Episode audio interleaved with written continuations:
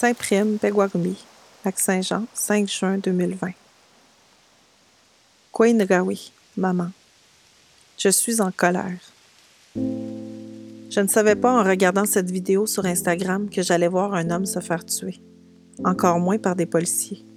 Ils ne sont pas là pour nous protéger, eux. Je suis encore tellement ébranlée. J'ai smudgé ma maison deux fois pour enlever toutes ces mauvaises énergies. Cette vidéo me hante, me pèse sur la poitrine et m'étouffe. Je repense aux dernières paroles de cet homme. I can breathe.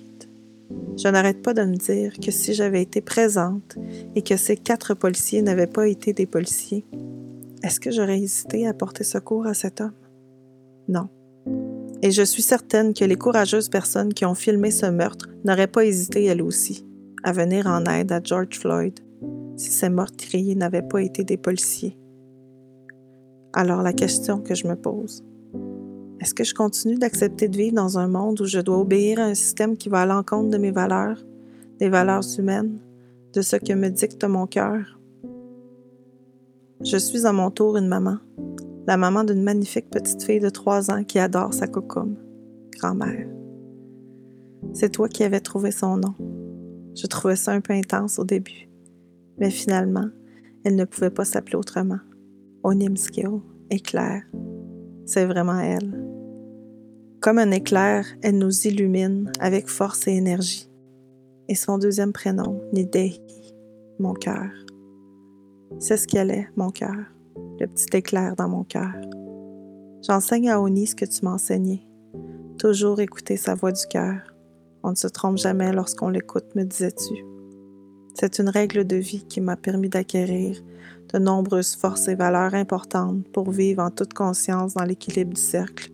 Waskamadsiwin. Miigwech negawi, ekibek eijiaspermwin. Nigawi.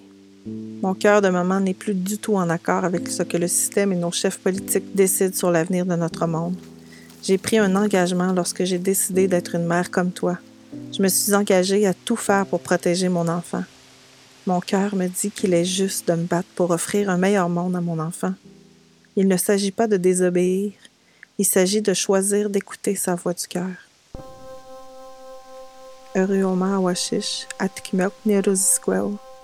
Je suis une mère au front parce qu'obéir, c'est parfois aussi consentir à l'injustice. Je suis mère au front pour que mes enfants aient un meilleur demain. Je suis mère au front parce que je suis inquiète. Parce que je cherche tous les jours comment être un refuge pour ma petite. Parce que je porte une colère qui n'est pas une faiblesse, mais un courage. Je suis mère au front parce que je veux changer la fin de l'histoire. Donc, je suis mère au front pour transformer ma peur en action. Mère au front.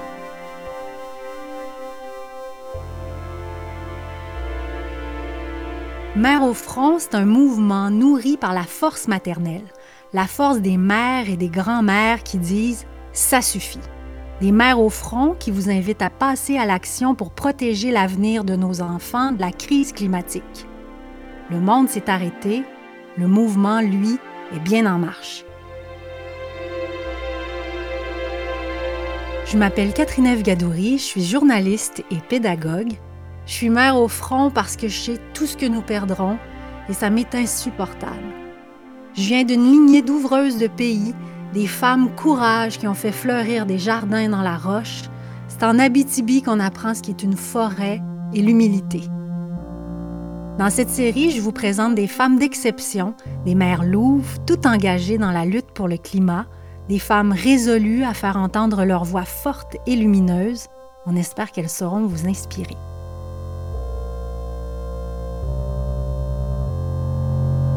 Nous sommes toutes des mères au front et bienvenue dans notre septième épisode, La désobéissance.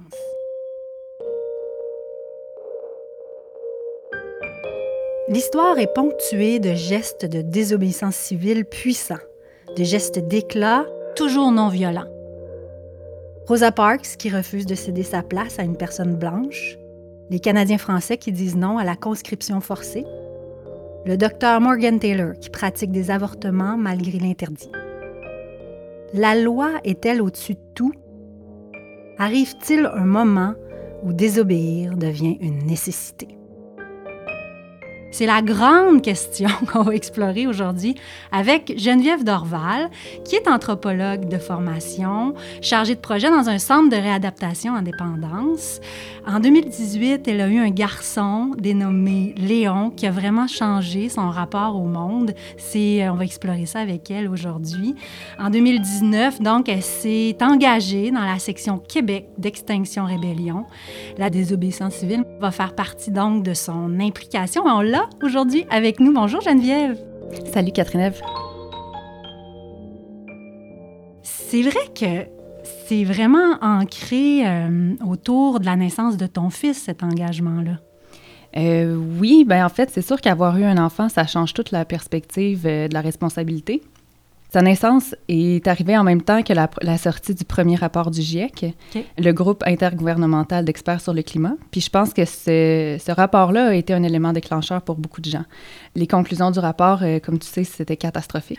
Puis euh, concrètement, ce que ça veut dire pour nous, dans le cas d'un réchauffement de 3 ou 4 degrés, c'est euh, des feux de forêt importants, comme on voit déjà avec juste 1,1 degré de réchauffement. Euh, la montée du niveau des océans, des événements météorologiques extrêmes, des canicules prolongées, puis tout ça qui provoque à son tour des pénuries graves d'eau puis de nourriture, euh, des déplacements forcés, des conflits. Euh, donc, les pertes de vie humaines se comptent en centaines de milliers à tous les ans à partir de 2050, selon l'OMS. Principalement en plus dans des pays Oui, vulnérables. puis des, des populations racisées souvent. Donc, c'est sûr que, tu sais, pour la première fois de ma vie, j'envisageais que le monde tel qu'on le connaît va probablement arriver à sa fin bientôt.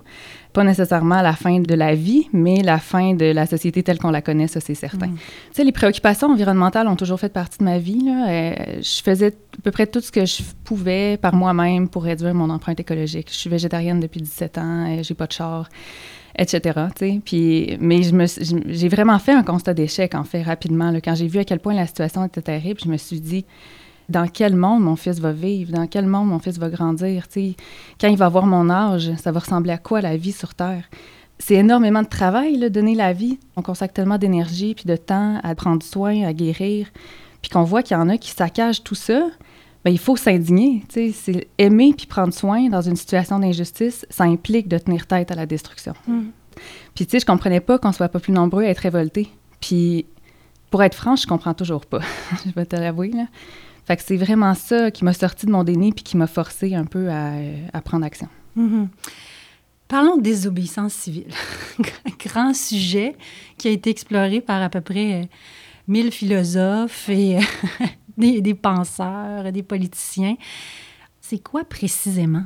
La définition acceptée largement, c'est que c'est une tactique qui vise à poser un geste illégal ou refuser d'obéir à une loi euh, en guise de protestation d'une situation injuste.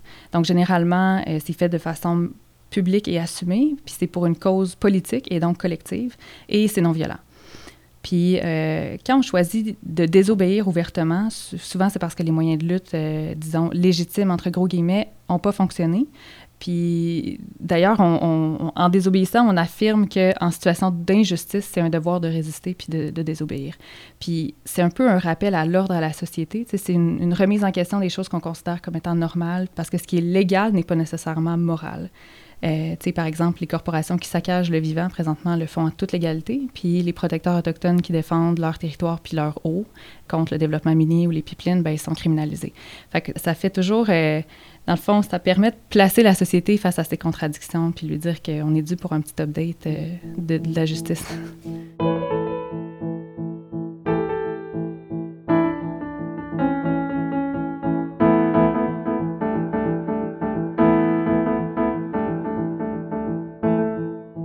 T'es engagé ex- dans Extinction Rébellion. Ouais. C'est quoi exactement? Oui, ben, c'est un mouvement qui est né en Angleterre en 2018. euh, justement, dans le même temps que la sortie du GIEC, fait que ça a allumé des feux un peu partout. C'est un mouvement qui s'est répandu assez rapidement partout à travers le globe. Euh, à la base, l'objectif euh, principal, c'est de freiner l'extinction de masse en cours et forcer les États à adopter des politiques contraignantes dans le but d'atteindre rapidement la carboneutralité. Puis ici, au Québec, on a plusieurs chapitres euh, un peu partout à travers la province. Depuis la naissance du mouvement, on a fait des grosses campagnes euh, d'action euh, directe. Je me souviens de d'une action de- d'Extinction Rébellion l'année dernière à Montréal, Mhm. en haut d'un pont.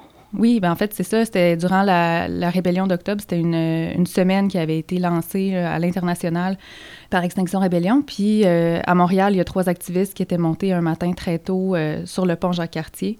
Puis par après, les, euh, la police avait décidé de bloquer le pont pour la sécurité, j'imagine.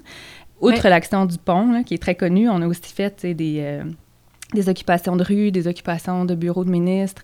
Euh, on a fait des, des actions un peu qu'on appelle de l'expression politique. C'est comme euh, de faire soit de l'art ou des choses comme ça qui attirent l'attention euh, du public sur, sur une situation particulière. Puis à Québec, on avait mis du colorant rouge dans la fontaine de Tourny pour attirer l'attention sur les victimes innocentes des changements climatiques.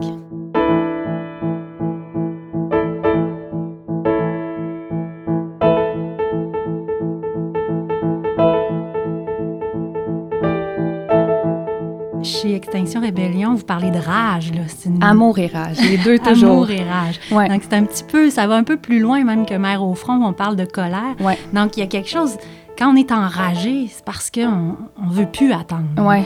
Ben, tu sais, j'ai embrassé la colère un peu là. Maintenant, elle fait, j'ai comme, j'ai accepté qu'elle fait partie de moi, parce que je trouve que devant l'injustice, c'est la seule disposition acceptable d'être indigné, parce que sinon, ça implique qu'on change les idées ou on détourne le regard. Puis ça, c'était pas acceptable. Puis, euh, tu sais, j'ai appris à vivre quand même avec, pour pas qu'elle me ronge puis qu'elle me détruise puis qu'elle devienne contre-productive. Tu sais, je l'ai canalisée dans la lutte. Puis, euh, pour moi, c'est ça, c'est que là, maintenant, ap- après que tout ce qu'on a essayé n'a pas fonctionné, euh, ben, il faut qu'on aille plus loin, tu sais. Pour moi, c'est une évidence qu'il faut que le mouvement écologiste se radicalise. Hmm. Puis justement, je pense que c'est la première fois au Québec que beaucoup de gens entendaient parler de désobéissance civile. Puis là, on avait eu toute une discussion sur le désobéissance civile, mais aussi les changements climatiques. Ça a Mhm. vraiment amené ça sur le euh, sur l'agenda, je pense.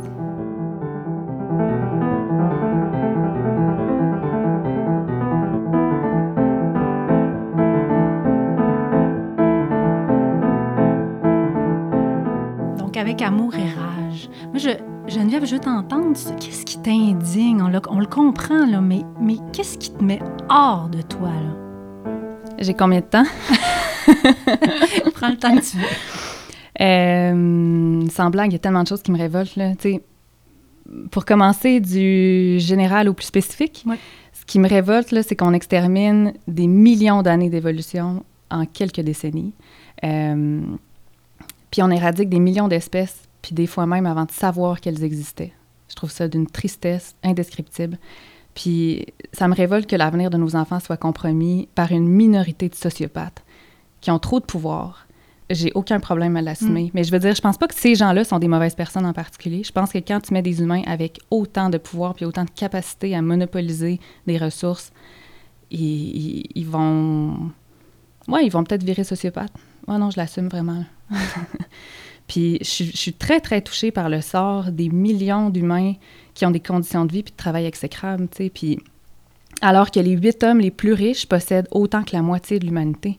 Puis ça m'enrage que la crise climatique, comme toutes les crises, frappe surtout les personnes déjà vulnérables, déjà marginalisées, les personnes racisées. Puis ironiquement, tous ces gens-là, c'est eux qui ont le moins fait pour contribuer aux crises. Puis ça, c'est- comme ça à toutes les crises. On le voit présentement avec la COVID-19. tu sais. Puis je suis très, très touchée par le sort des réfugiés, qui cherchent juste à vivre en sécurité, qui sont obligés de laisser tout derrière eux, qui se heurtent à un climat géopolitique hostile puis d'une violence inimaginable, qui se noient dans la Méditerranée ou qui sont séparés de leurs enfants à frontières américaines. C'est insupportable. Puis ça pourrait très bien être nous un jour, là. Des réfugiés climatiques, il va juste en avoir de plus en plus. Geneviève, comment. Je, je t'écoute, puis. Tu sais, on entend ça quand même, puis on l'est aussi touché.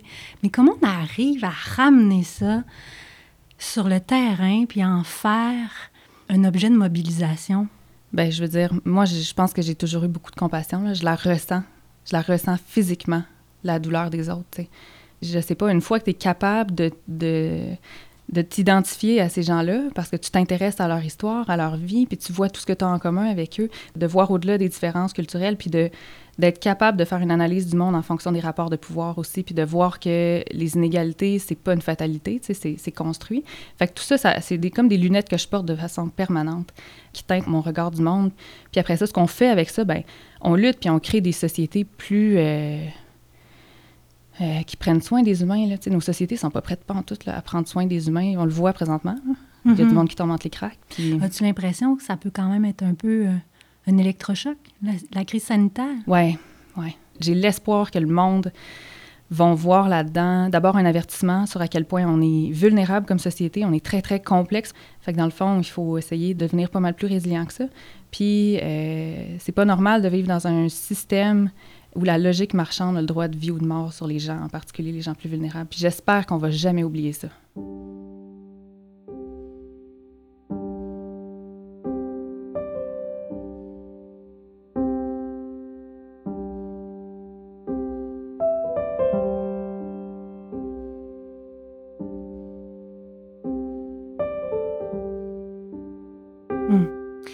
Et donc, c'est ce que tu as décidé de faire, tenir tête. Est-ce que ça a calmé euh, ton éco-anxiété, celle que tu vivais, ou le déni dans lequel tu étais juste avant? Je pense qu'être anxieuse dans la situation dans laquelle on vit, avec les horreurs que les scientifiques nous annoncent, c'est une réponse parfaitement saine à l'état du monde. T'sais. Fait que moi, j'ai décidé de l'accepter puis de trouver ça légitime, ma réponse à, à l'état du monde, puis de me retrouver avec des gens qui partagent mes inquiétudes aussi. Ça a été ça beaucoup XR, ça a été un réseau de soutien, de se rassembler autour de gens qui partagent euh, nos inquiétudes. Mm. Et donc, euh, est-ce que c'est porteur, selon toi, ça, désobéissance civile? Parce que je reviens au pont. Mm -hmm. J'ai sorti des, je vais t'en lire quelques-unes sur Twitter, des choses qui ont été dites. Mm -hmm. Mm -hmm. Euh, c'est moi ou Extinction Rébellion ressemble beaucoup à une secte. ça, c'est Jean-François qui dit ça. Dominique, c'est supposé aider quelle cause, ça? Ridicule. Yvon, ils sont les pires pollueurs car ils provoquent justement des bouchons très polluants. Ah ouais, très là, ça, c'est bon, ça. Hashtag hypocrite. Donc, mais est-ce que vous n'avez pas l'impression que des fois, on dessert, ça peut desservir la cause? Mais ça, c'est une, grosse question, là, mais personne aime ça désobéir. Personne aime ça déranger le monde. Personne aime ça avoir à crier pour se faire entendre. Puis personne aime ça en général avoir à se battre pour ses droits. Puis tout le monde a mieux à faire là, que d'aller genre escalader un pont puis aller finir en prison. Tout le monde a une vie là, tu sais. Puis quand on choisit de faire ça, c'est un gros sacrifice. Si on avait pu, comme j'ai dit, assurer la protection du vivant avec des pétitions puis des marches, on aurait été les premiers à être super contents que ça fonctionne, puis on serait retourné chez nous, puis on, aurait, on se serait mêlé de nos affaires, tu sais. Mais ça n'a pas marché, puis c'est les agissements du gouvernement puis des industries qui ont forcé une radicalisation de la résistance. Il y a une, citation de Nelson Mandela que j'aime beaucoup, qui est restée dans l'histoire comme étant un, lutteur euh, pacifiste, mais c'est faux, là, je veux dire. Nelson Mandela a, dirigé la branche armée de l'ANC pour se débarrasser de l'apartheid. Puis aujourd'hui, on considère que c'était une lutte légitime, mais, mais jamais, je veux dire, à l'époque, il était considéré comme terroriste, puis il était banni d'à peu près tous les pays occidentaux. C'est intéressant parce que quand on les regarde a posteriori, on se rend compte que finalement, ces gestes-là, c'était des rebelles, ce monde-là. Mais légitime. Ben oui. Avec notre regard, oui, deux, ça. trois siècles plus tard, on se dit, mais il fallait faire ça. Oui. Pour revenir à Nelson Mandela, ce qu'il a dit, c'est que c'est l'oppresseur qui définit la nature de la lutte et l'opprimé, souvent, n'a d'autre choix que de recourir à des méthodes qui reflètent celles de l'oppresseur. Fait que c'est pas la faute des militants, s'il faut augmenter la pression, c'est la faute de nos adversaires. Mm -hmm. Puis on va se le dire, nos adversaires, c'est des, des monstres bureaucratiques, technocratiques, dépourvus de compassion puis de jugement. Ces gens-là n'entendent pas raison. La seule chose qui les intéresse, c'est leur propre expansion. Puis tant pis pour ça, s'il faut détruire le vivant sur Terre, s'il faut transformer la planète en usine puis les, humains en travailleurs, tant pis s'il faut empoisonner l'air puis l'eau puis les sols. Je veux dire, on ne fait pas entendre raison à ces gens-là. On bâtit un rapport de force avec eux. C'est la seule chose qu'on peut faire.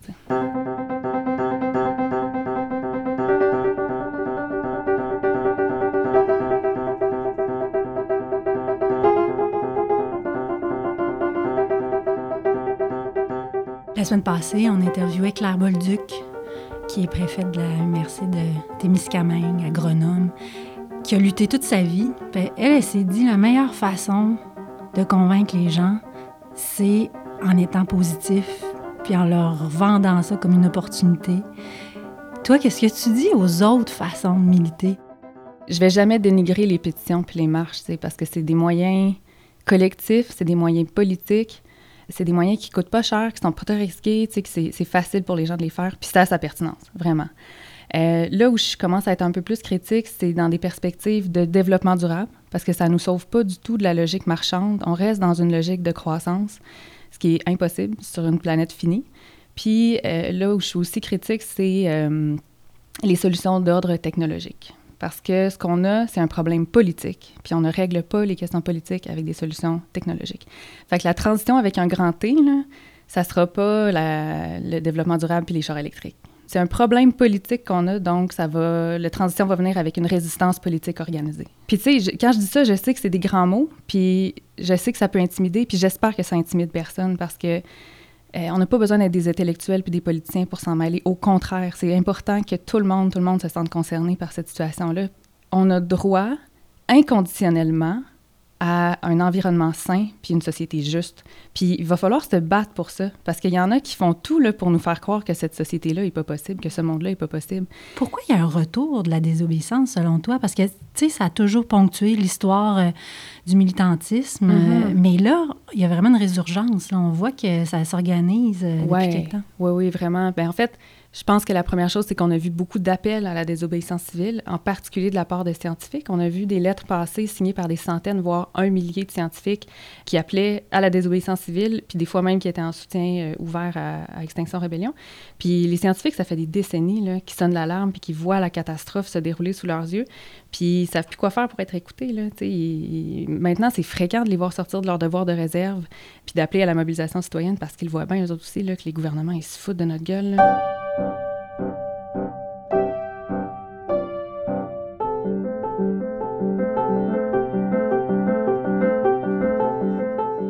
Mais on a une influence, dans Ouais. le fond, dans nos milieux, puis ça peut Mhm. commencer dans un quartier. Si, Oui, si tu as quelqu'un autour de toi, ta voisine, ta Mhm. tante, qui est Mhm. préoccupée par, euh, par le sort de la planète, mais qui ne sait pas comment s'engager, qu'est-ce que tu lui proposes? Comment elle peut se mobiliser?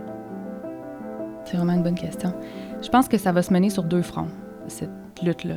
D'une part, ça va être de, réparer tout ce qui a été brisé, de, tisser des communautés fortes puis résilientes, euh, de prendre soin des gens. Puis prendre soin, pour vrai, c'est vraiment radical de nos jours. Donner de son temps aux autres, c'est vraiment, vraiment radical. Si les gens sont confortables à faire ça, plus confortables à faire ça qu'à lutter, ben, je trouve que ces gens-là ont autant leur place euh, dans la lutte. Puis l'autre, euh, l'autre front, un peu, là, ça, c'est vraiment de la résistance politique, là, comme je disais, qui, je pense, est nécessaire parce que pendant qu'on répare puis qu'on construit le monde qu'on veut voir, faut pas oublier qu'il y en a qui détruisent vraiment, vraiment plus vite, qui détiennent tout le pouvoir, puis qui ont souvent les lois de leur côté, qui ont l'armée de leur côté. Euh, il faut aussi euh, voir au-delà de, juste sur le plancher ce qui se passe. Il faut aussi voir qu'il y en a qui sont capables de claquer des doigts puis de tout raser le travail qu'on fait pendant des années. ça se mène sur les deux fronts.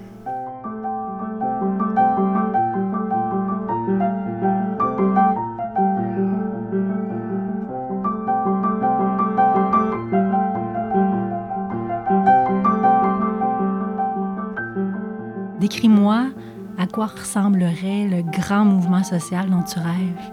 Ah, ça, c'est quand même. euh, C'est difficile.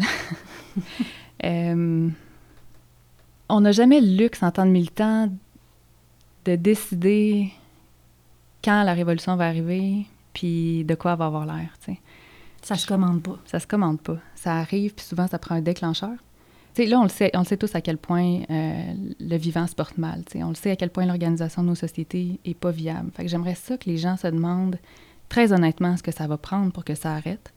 J'aimerais ça qu'on se demande ce qu'on est prêt à faire pour nos enfants puis les prochaines générations. Est-ce qu'on est prêt à démanteler les systèmes problématiques ou est-ce qu'on attend qu'ils nous entraînent dans leur chute? On est rendu là. Il faut se la poser cette question-là.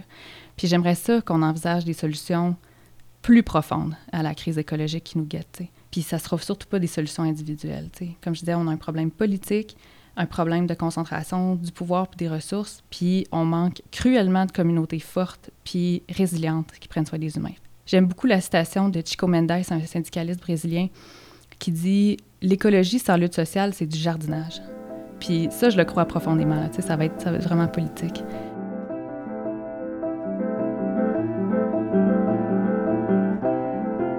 J'aimerais ça qu'on garde toujours en tête, peu importe ce qu'on décide de faire, quand les prochaines générations vont penser à nous, nous qui avons eu la chance incroyable de savoir ce qui nous attendait puis d'avoir un peu de temps pour agir avant qu'il soit trop tard. Tu sais, les prochaines générations, ils vont pas nous juger sur les tactiques qu'on a utilisées ou le, nombre de monde qu'on a mobilisé ou si on est resté euh, vertueux puis non violent. Tout ça, ça aura plus aucune importance. Tu ils vont nous juger sur l'impact qu'on va avoir eu à protéger le vivant. Si leurs conditions de vie sont décentes ou misérables.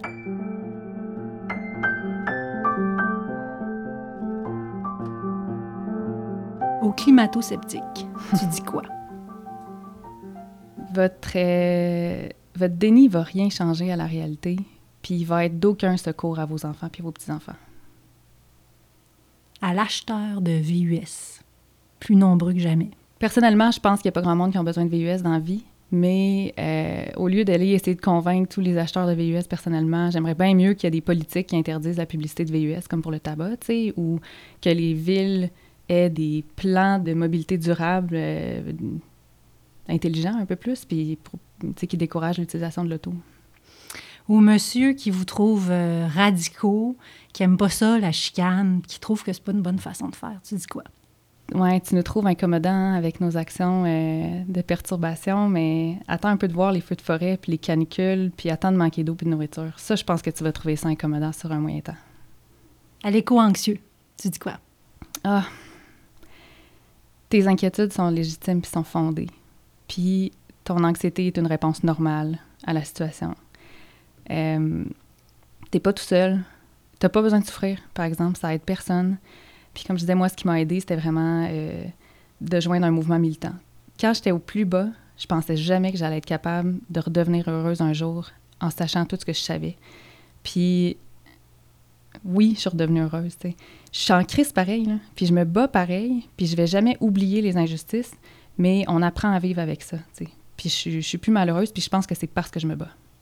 Si tu pouvais parler au petit-fils de Léon, qu'est-ce que tu lui dirais? J'espère que je serai capable de le regarder dans les yeux, première des choses. Puis je, je dirais, j'espère que j'espère que j'ai eu un impact. J'espère qu'on a eu un impact.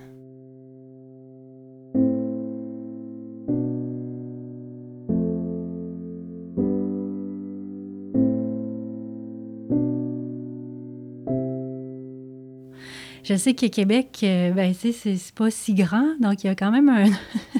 Parce qu'on parle de désobéissance euh, dans le collectif, c'est une idée collective, la désobéissance. Donc, euh, est-ce que c'est dur, euh, rapailler du monde ici, dans une ville comme Québec? Oui, c'est sûr. On n'est pas, euh, on n'est jamais aussi nombreux qu'à Montréal, mais euh, de bien des façons, on trouve que c'est un peu un avantage parce que on est un petit groupe tissé serré, on se connaît très bien, on a développé des liens de confiance très forts. Fait que vraiment, on serait prêt à, à se faire confiance les uns les autres avec notre vie. Là. Fait que ça, c'est très le fun. C'est un beau climat euh, de lutte. Parce qu'il faut que la révolution soit le fun.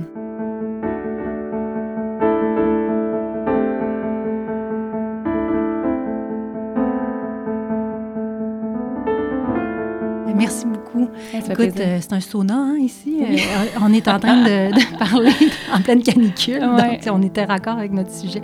Merci beaucoup, Geneviève Dorval. Merci à toi.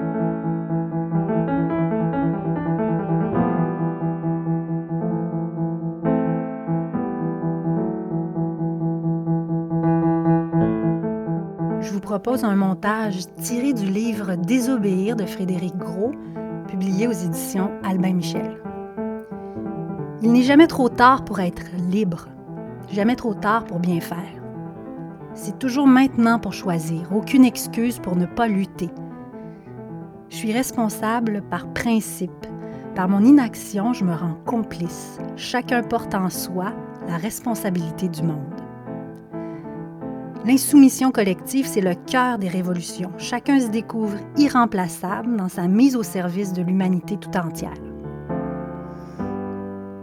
Désobéir, c'est donc suprêmement obéir, obéir à soi, ensemble.